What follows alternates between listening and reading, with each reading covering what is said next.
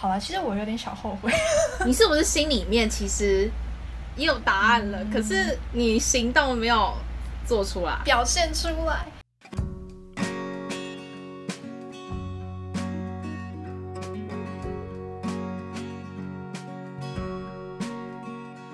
Hello，各位听众朋友，大家午安，我是米秀。今天呢，我要来聊聊我的高中好朋友玉璇。他是选择用大多数学生会选择的入学管道，也就是个人申请。然后呢，很幸运的在一阶放榜的时候，六校六系都全中了。这究竟对他来说是好事还是坏事呢？那现在就让我们一起来听听玉璇的 OS 吧。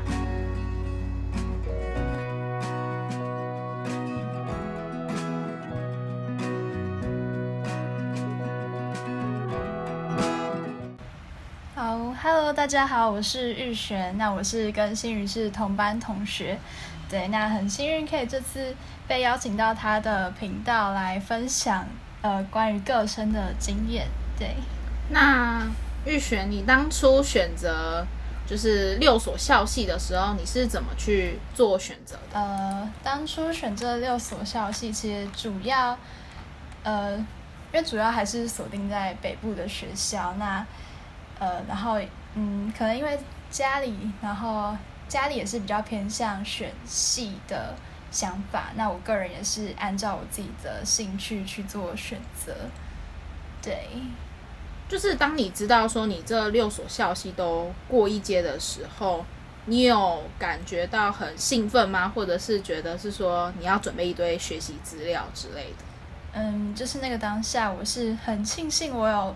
那么多选择的机会，然后很庆幸自己有那么认真，就是就我那那时候在选填志愿的时候，我就是其实来回来回大概已经改了三次以上，然后呃有去问了导师，然后家长，然后甚至是一些亲戚的意见这样子，对，然后其实蛮庆幸六所都有中的，但是后来才发现说准备起来就是。你不可能六所都去准备顾及到，就是真的太多太多了。因为而且加上我这六所，它可能性质也不是完全一模一样，就并不是说什么六所都填就是一样的校系这样，一样的科系，对，所以在准备上有点困难。所以后来我就想说，好像科如果在选填科系上面，应该可以再大胆一点，就是不用到那么保守。对，嗯，你有跟家人或是导师的意见有冲突吗？你自己的想法？这我当下其实是很摇摆不定的，然后就是跟家人，就是家人的意见，其实家人意见跟导师的意见是很不相同的。对，就是家人偏向保守，就是觉得说，呃，就是尽量填都会上的科系，那。呃，佩蓉老师那边他可能就是觉得说，那可以再填的稍微高一些。对他那时候就说，嗯，就是就是大家都不敢填，那你填了，你就会上啊。对啊，对，嗯，也可能是因为今年一零八课纲有太多不确定的因素存在，然后再加上可能今年学测，呃，我不确定会不会有人就是。高分低就的情况特别明显，但是感觉好像历届的资料没有比较有用，是吗？嗯，我是在选填的那时候有去看历年的资料，但之后放榜之后，我没有再去确认说，呃，可能历年，可能今年今年的状况是怎么样。但是因为我朋友他是他原本的分数，他可能是可以填上。他要的那所学校，但好像今年就有高分低填的状况，所以就是变成说，他们他们整个就是整个被压压下去，对，就是原本原本对应的分数可以上那个校系，但是却是因为高分低填的状况，所以他连那个校系他也上不了。嗯，所以就会选择去评分科，然后去选择自己。对对对。对，因为我有听到很多像是类似的案例，像，嗯，我有几个朋友也是，就是国英其实都考得很好啊，可是好像就没有到他最想要的，或者是，明明呃去年的资料是这个级数其实没有偏没有很低，可是今年就突然变得很高，然后就会导致他们就是意外的落榜。我想要问的是，呃，在你准备学习历程啊，跟面试的心路历程这一方面，你有去参考什么样子的资料吗？因为各大学都不一样，对不对？你说准备学习历程跟自传，对对对对面试面试。嗯，呃，准备学习历程的话，我主要就是。呃，主要就是有时候会去追踪一些 IG 上面，比如说读书长，然后一些账号，他可能会跟你讲一些你可以制作的方向。那其实更多的其实是听，就是导师他会跟我们讲说可以怎么准备，然后关于你要怎么架构你的学习历程，然后设计标题那些东西。对，那面试的话，我是有去听。YouTube，然后他有一个频道，就是四期事情，对，就是一个辅导老师开的频道。那我觉得也是蛮受用的。然后呃，面试的话，其实学校的模拟面试，还有嗯班导的模拟面试，其实也是嗯还蛮，就是还蛮能够帮助我们去练习的这样子。那因为每个大学要求看的那种什么？因为我记得他是不是有分类，什么有的要看社团经验，有的又不用。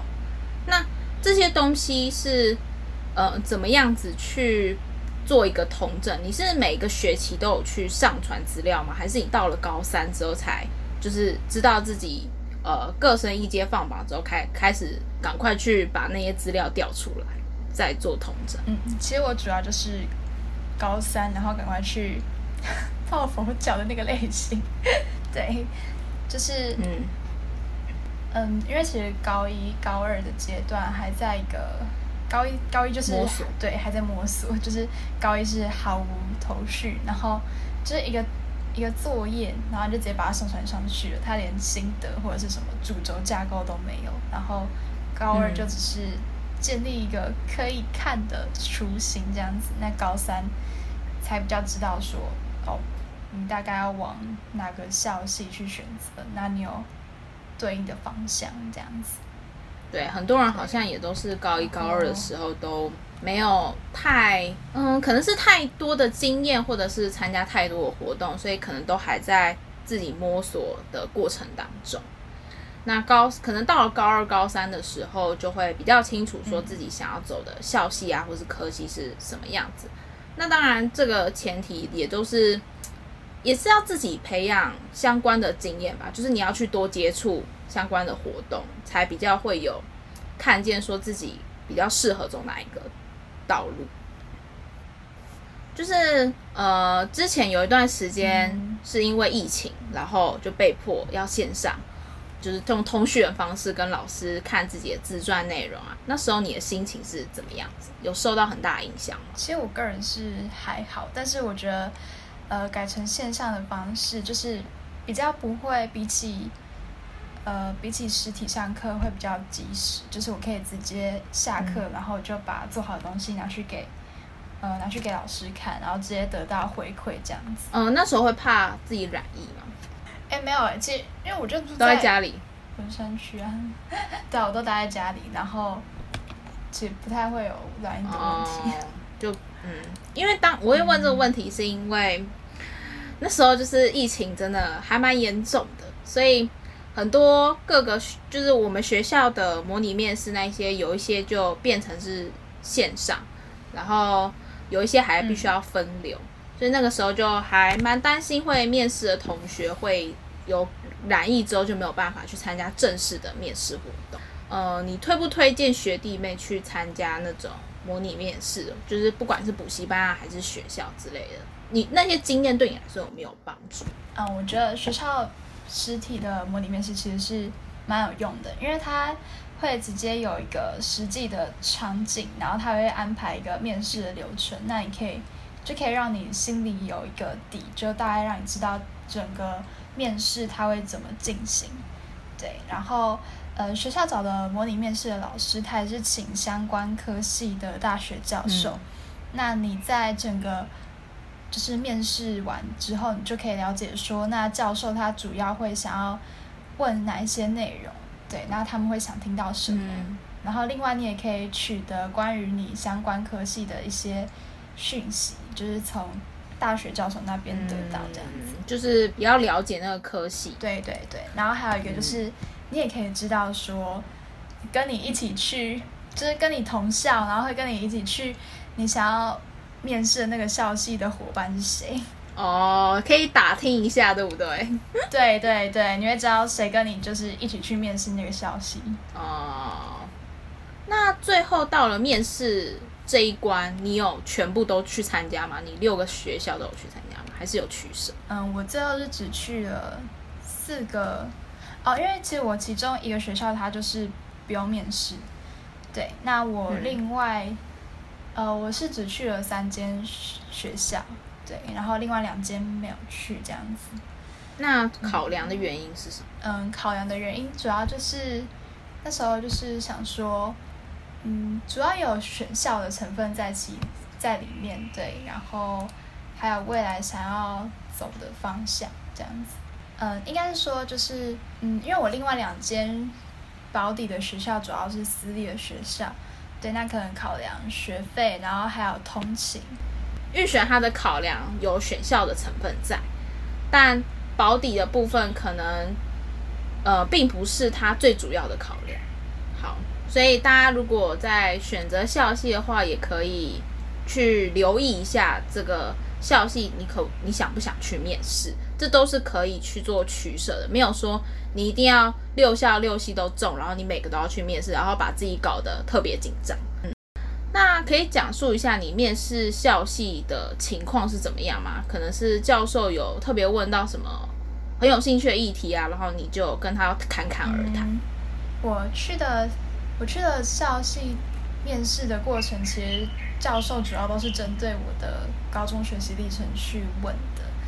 对，那呃，他们其实都蛮认真看我做的呃自传，对，审查资料，对，那嗯，像是我去嗯文创系面试的时候，对，那他那时候就有问我说，嗯，我想一下，他那时候就有问我说，他是不是有问你什么社团呐？你不是有担任校刊编辑？哦，就是那时候我去文创系面试的时候，那我在第一关的。第一关，然后那个，因为我在高中阶段有担任景清的主编和美编的经验，那他就有想要我分享关于这方面的经验，那我就跟他讲说，呃，关于这本校刊我是怎么去企划的，因为文创系它可能主主要就是着重你的企划发想，还有你的就是关于创作的能力，对，然后嗯。第二关的教授，他有问我说，就是除了我在审查资料上面，嗯，写说想要往就是呃设计师的方向走以外，那我还是想要做什么工作？那我就有提到说，呃，我觉得帮助利用文创帮助地方创生也是一个很很蛮理想的工作，对，然后。因为刚好我在，嗯，哦，我在面试之前有做过一些功课，所以我了解到说，在台湾其实有一个案例，就是关于甘乐文创，它就是一个实际用文创帮助地方重生的例子。对，那刚好有在面试的时候也有提到，所以这边可以给学弟妹一个建议，就是。呃，当你选择去面试这个校系的时候，你不一定要去针对呃可能某一个教授就回答一个非常专业的问题，你可以从自己的身旁经验，或者是说，呃那时候可以去多看一些那种杂志。我很推荐杂志，是因为杂志都会有就是那个那个月比较新新的一些主题，然后呃大家都可以去里面找寻一些资料，然后作为你。的自传里面的一个亮点，赵颂也比较会知道说，哦，原来你是呃了解这个时代的趋势，然后你也知道说，呃学到我们这个科系的专业能力之后，你之后要怎么去发展及运用？嗯，有没有想要抱怨？就是在准备面试及等待二阶结果的期间，像是明明三月的时候一阶结果就出来了啊，偏偏就搞到二六月才知道我有没有学校 之类的心情，或是你想要讲？嗯，其实我那时候也觉得说这样子安排其实很很煎熬，但是后来你发现说它整个流程走下来，就好像真的需要这些时间，因为你从三月你知道你知道你上哪些小时以后。然后你就会开始去查询，你要你要准备哪些资料，就是好像四月那时候好像是最后一次的学习历程档案上传，对，所以在这个期间，你就会开始先去准备你的学习历程档案，就是去补足说你可能在高一二可能做的不够完整的部分，对，那你可能做到四月，那四月过了以后，你就会发现说，那我现在又要开始准备五月。就是在五月初之前，我我就要开始去准备各校我要我要上传的自传和书审资料，对，就是一个阶段一个阶段这样子。然后等到五月，呃五月中的时候，你就开始准备关于模拟面试等等的东西，对，所以他，对，所以我认为他是需要这些时间，对，嗯。所以大家不要以为就是三月，可能你知道，呃，三月的时候我们知道学测成绩，然后三月底一届公布完之后，你就觉得我们可以很轻松的度过三四六，并没有这件事情，中间我们真的是忙得要翻船了。那你当时候就是有些学弟妹会问说，我到底要怎么把重心放在哪里？因为当那时候大家都不确定说自己是要走分科还是要走个生。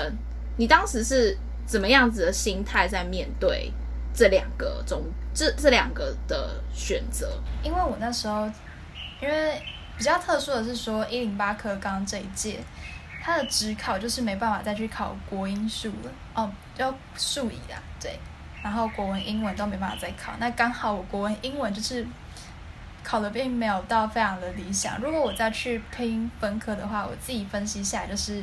并不会到更好的结果，所以我主要把主力都放在呃个身上面。所以大家也可以去自我落点预估一下，就是自己到底适不适合去拼一下分科。但是说实话，因为我们这一届第一届真的是太多很冒险或者是很不确定的因素存在。也不能确定是说以你现在的成绩会不会会比各生更好，或者是比分科更好之类的。对，就是我觉得今年就是有一点点运气的成分在里面。是每年都蛮运气的。好，对对对，每年都很有运气，但是我觉得今年更有挑战性。对对，而且今年的分科人数减少，对啊？所以就更。怎么去评估吧？就是这个状况，你要怎么去评估它？对啊，那你要怎么自己去做取舍？有时候还是要考量你自己的，你自己的想法啦。就是你自己会愿意说，嗯，再去冒这个风险，然后去拼。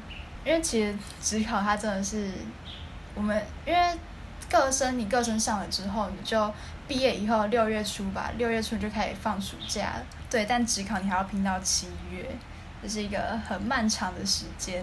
嗯，就是在我记得啦，这是一个小故事吧。就是我在毕业前一天的时候，我看到你跟蓉儿老师，就是我们的班导，有深入讨论自己的选择的时候，老师有什么给你什么建议吗？其实他那时候就比较没有倾倾向说要我去选择哪一个，虽然我知道他还是倾向我去选择某一个。你那时候是不是又在纠结了？我一直纠结，我从我想一下，我从哪时候开始纠结？我从知道师大放榜以后 就开始纠结了，一直纠结到最后一天，真的是最后一天。因为我觉得你，因为师大他没有要看那个嘛，你的面试嘛，他是看你书审资料，所以因为你书审资料也准备的很好，你是那时候是预期说自己一定会上嘛？就你已经有想到会上，还是完全没有想到？我其实那时候不太确定，因为其实我那时候有点小危险。对，我那时候还想说，有有可能不太会上，就是可能五十五十吧。对，五十五十趴，对。然后上了之后就开始在烦恼。对，就是上的时候我是还蛮开心的吧，因为我本来未来的就去想我未来大学的生活，都是 想说那在师大我要开始怎么过我的生活。对，那时候这样子想，然后但是家里就是偏向北交大，北交大文创。哦。对，然后嗯嗯，所以觉得是说还是。呃，以应该也算是你自己想过之后，觉得这是一个最佳的决定，算是吧。因为都做了这个选，应该说两个两个选择其实就是不相上下。对，因为才会才会挣扎了那么久。对，就是其实都是有兴趣，然后嗯，应该说其中包括了选校跟选系。然后还有，嗯，出入的考量。好了，其实我有点小后悔。你是不是心里面其实也有也有答案了？可是你行动没有表现出来。应该应该就是对，是吗？所以那时候我是想要偏向选师大历史，因为我自己也是想要，也是有想要念书。嗯，对，因为因为其实文创系它就比较偏实作性，嗯，对对对，然后，但是你去选那个科系，那我家里的想法就是很很明，他他这他就会觉得说，呃，应该说大家都会那么认为啊，就是你读师大历史系，你要不出来就做历史老师，要不你就去当公务员，对，就就会觉得说他出路相对比较窄，对，然后读文科就会觉得，嗯，他他要是那么，嗯。又是一个好像就文科嘛，然后就觉得他无用之学，对，那你未来，对，你要去你要去做什么工作这样子？嗯，我听到这边其实蛮呃揪心的一点是，我觉得预选的这个例子其实应该是很多考生他们最后选择下来的一个结果，但是。这样子的一个心路历程，其实我们需要去好好的思考一下，因为这个这个样子的呃心路历程，并不是每一个人都会呃遇遇见的，或者是说你可能也没有想过说为什么我原本就是想要这个啊，可是为什么会变动成另另外一个呃我第。可能是我第二个啊，或者是我第三个的选择。我自己是觉得不用太，就是如果你今天是真诚的去面对你做出来的这个决定之后，就是想一下用什么样子的方式，或是你最舒适的方式去面对你接下来大学这四年的生活，就是也不必太焦虑说。呃，当初为什么没有听谁谁谁的？当初为什么好像自己做错了什么样子的决定？因为每一个选择后面都会有一定的代价。可是你不，可是你没有长大，你没有做过这样子的选择，你真的不知道他会带到带你去往哪一条路发展。说不定你哪一天你长大了。你拥有够多的经验之后，你回过头来，你还是回到你最初的原点，然后去做你真正想要做的事情。这可能是可能在你的大学期间，或是你比较年轻的岁月里面是一个遗憾。可是你过了那个坎之后，回头走回去，你就觉得说，哎，这这样的时机，然后这样子的年纪，我走过之后，我觉得是值得的。所以我相信玉璇就是他还是他一定还是会在他的大学过程里面找到他最喜欢的，或者是说他最适合的方法去走这一条路。时机还没到吧？应该说我也没有说，嗯，另外一个科系的选择不好吧，只是说，呃，没有去选择第一个志愿的一个小遗憾这样子。当然，这也是。呃，蛮多人会就是纠结的一个地方，或者是觉得说会有一点后悔。对，如果以我的例子来讲，我可以跟大家分享一下，我一开始是很想要读法律系，但我后来没有考虑去选法律系的原因，是因为我发现法律系它虽然是我一开始最想要的，但并不是，就是法律系它培养出来的，并不是我最想要成为的那个人。填志愿的时候，你会去察觉到说你在做决定的当下，你会被哪些因素去影响到？对，像是关于，例如说社会大众的，嗯，社会大众的一个框架，或者是家庭的情感支持。那你会想过，就是假如说法律系它其实可以，就是，嗯，怎么讲？就学习法律不一定是走那一种生态，你可以自己再创造出自己的一条路。我觉得也是可以，可是这个就是难的地方，对，就是每个科系，你只要用一个面向去看它，你就觉得说，他好像就是走这些路啊，他就是只能走老师啊，只能当法官啊，只能走医生之类的。可是如果你你好像走这个科系，然后你又去更深入的去接触其他，或者是触及更多知识，或者是更多吸收更多内容之后，你反而会觉得说，这个科系好像并不是决定我未来的一个方向，它可能只是我去运用这个知识在我的工作上面，或者是在我的对对呃对我自己自己创作的上面助力，不是对，就是它变成说是你的一个，不是一个框架，就不是规定你说你就是往那个方向去发展那样子。嗯，没错，所以当时我也很纠结啊，因为我也可以知道说法律系也不一定要走那些很知识的路啊，你也可以去闯出自己一片天啊。可是我觉得选择就是很难，而且在对十八岁要做出这样子这么大的一个攸关你四年的这个选择，本身就是一件很具有挑战性的事情。所以我刚刚有才提到，这个年纪我们都太年轻了，好像就是要真正走过，或者是长大之后回头看，才会发觉，嗯，我当初的选择是怎么样，然后塑造成我现在那个时候的自己所以这边就跟大家分享一下 这个故事吧。对，我觉得应该也有很多人有跟我们有这样子的想法。就你如果要走出自己的一条路，就是可能你需要面对很多未知，然后其实我觉得最重要的还是那种勇气，还有你自己的我也这么觉得对得。自己的一个嗯，怎么讲，一种信心吗？哎、其实我蛮好奇的，就是假如说你的国文没有考糟的话，那你现在的选择会不会不一样？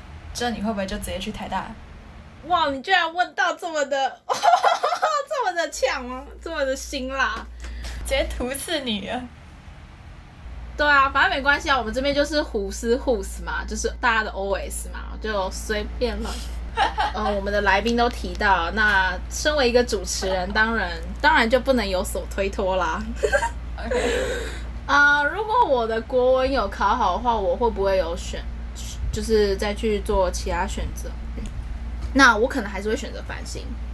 至于说我有没有办法选择到更好的校系，我觉得可能不会，我可能最终还是会到师大。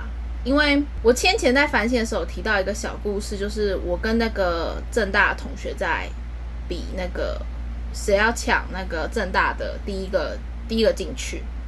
那我后来其实有大略的算过一下，说即便我国文考好，我还是他还是可以用呃正大的某一个系，我不知道大家想不想听哎、啊，反正他就是就是正大历史系，因为正大历史系前面都是看校牌，就是校牌，然后到比较后面的比序才开始看学测的的趴数。然后我当时候呃，就是我算过后，即便我国文学测考好，但是他前面的那些的校内校牌用正大历史的话，全部都是一趴一趴一趴，还是还是如果我还是选法律系的话，那他还是会比我先抢到第一个顺位。那你有想过就用个生吗？就是直接用个生，对啊，你的选择也比较多。哦，对哦，个生。可是我这边可以先跟大家讲一个，就是如果我今天不选繁星的话，我觉得会有一点点对不起三年前的自己。我三年前的自己就跟自己立下这个约定之后，我个人觉得三年后我就必须要去实现它。对，嗯，你要不要讲一下你？哦哦，对，我刚刚想说，你要不要讲一下你立下了什么？对，我立下什么约对定？对对，我那时候立下的约定就是自己知道说自己的弱点在哪里，也知道说自己在校内的成绩会蛮好的。那你就应该要把握这个优势，你不要你不要太轻易的放过这个机会吧。对我当下是跟我这样子讲，呃，三年之后我去实现这个自己许下的这个承诺，我对是一个不会后悔的决定，对，也不会对不起自己。其实我本来还有另外一个辛辣的问题想问你，我本来想说，就是好啊，你问啊。你怎么，去，就你怎么面对你国文学测国文考招的那个当下，然后你怎么去怎么去排解自己的 情绪吧？就是哦，我好，我我要继续问下去哦，越来越深，就是就像你在考高中的时候，你会有点就是怎么讲，嗯，不甘心。你是说我原本的成绩应该是可以到某某某高中，可是我现在来这里，嗯，因为我知道你那时候就是说，就是你主要都是女校嘛，都是选择女校啊，对，然后啊，对啊，我就说你会不会觉得就是为什么我考糟这件事情，就是你会觉得不甘心？我考就我明明之前，比如说我在模拟考啊，哦，对对对，我懂，就是可能之前模拟考考不错，为什么突然对？就那种你怎么去排解自己这种不甘心的嗯情绪，或者是对，还是说你有这种情绪吗？对，我觉得这也是我需要面对的一个课对题。嗯、如果这样讲好了，这个如果先讲国中好了，国中那个时候，我最后的几次模拟考确实没有考得很理想，而且我大概已经有个底了。嗯，但是国中的情况是哦。我遇到了很多，除了自己课业表现以外，还有很多对，还有很多其他的压力，所以其他的压力，这不能全面的概括说我自己嗯。完全没有努力，然后会觉得呃最后考出来成绩不理想，然后我个人很不甘心，因为我自己已经知道说我必须要去面对这件事情，然后我有说心理准备。那高中的情况是，我其实一直没有预料到我国中国文会考不好。这样，所以这种情况感觉就是更难接受吧？对我那时候看到成绩之后，我整个傻眼，就是我完全没有预料到我的国文会考出这么出乎意料的一个分数在。我觉得有一个点是，我很容易在考试，在真正面对大考的时候，很有把握的东西会想太多。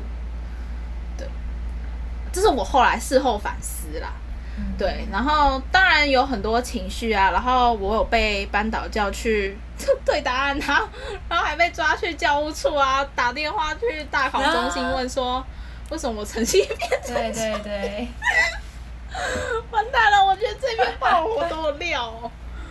啊，那当时候我就没有想那么多，反正就直接先用反省，因为对啊，第一个我个人的选择就已经比较少，然后我自己比较有兴趣的科系也就这么少了。如果不用的话，那我就只能等重考，因为我我也不确，因为我那时候也不确定我各生或是分科会不会到嗯我自己想要的。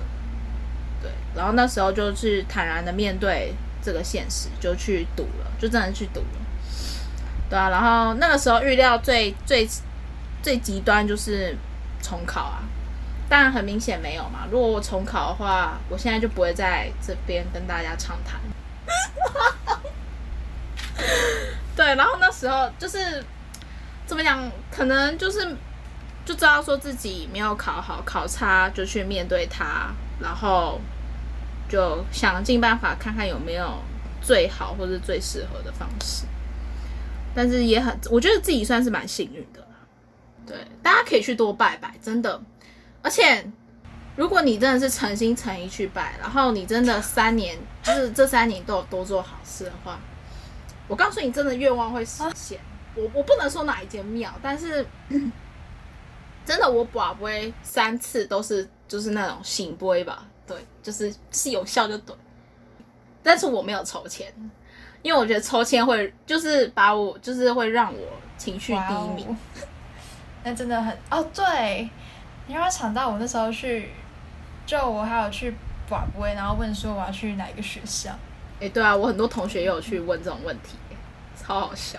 对，然后他就那时候就讲说，哦，北交大，真的这么准？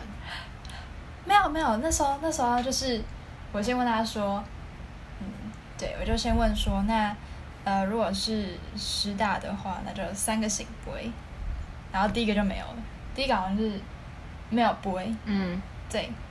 然后那我就说，那我就问说，那那是北交大吗？然后结果第一个哇是臭杯，这两个都不是，你知道吗？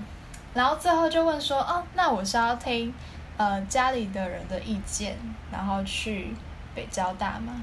三个信不会，哦，是哦。对，也是这样子的，所以这算是也是你考量的其中一个原因。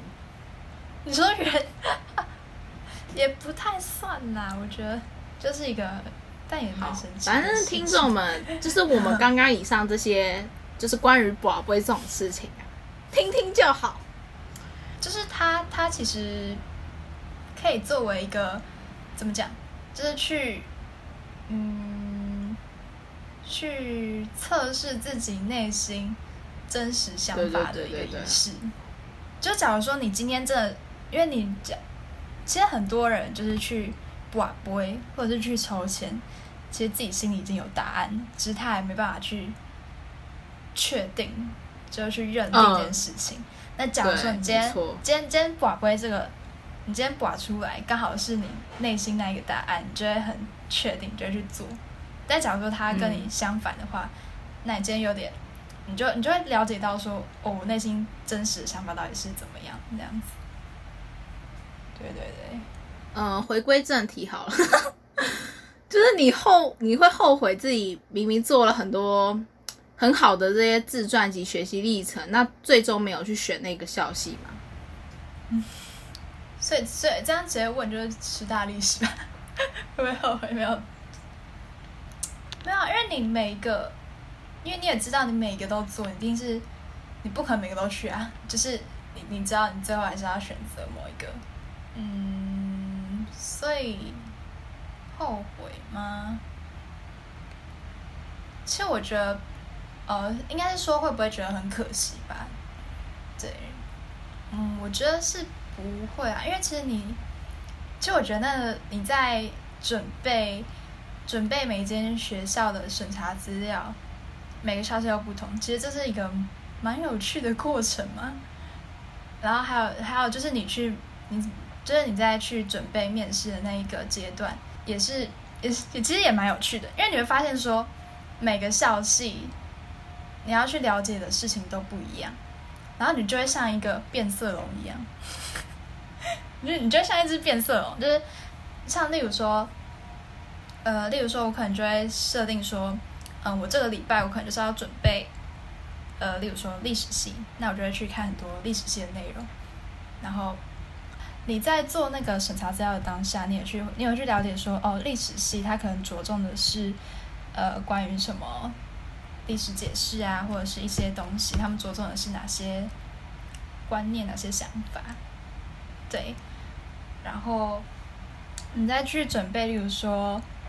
哦，我觉得最最特别的是我去面试，准备面试北医大的剧场设计系，那你可能面，其实你平常不太会去接触到这一块，但你就会去，因为要去面试，所以你就会去查。像我就有去看北医大他们的他们的毕业制作，对，然后还会去看一些线上的舞台剧之类的，然后去了解到关于这方面的知识。所以我觉得它并不会是一件很可惜的事情，因为你在准备的过过程中，你就在学习。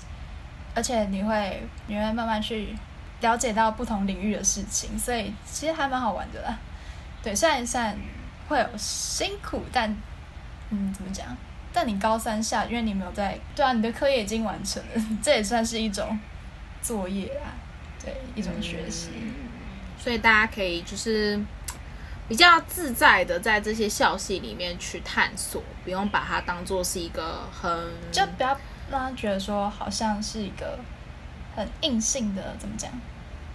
就好像为了对对对，因为你并不会做了，因为你会获得一些东西，并不是说你做了，它就只是它就只是一个成品，然后就停在那里。其实我觉得我讲的有点没有逻辑，我觉得我讲话很没有打算。这一集就是胡思乱讲。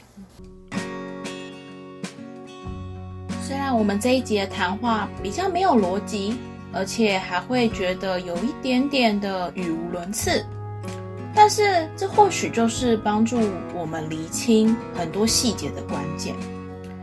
很多时候，我们常常很快速的得知到结果，可是却没有一个好好的空白，让我们去留意，甚至是去停留，去反刍一下自己当时候的决定。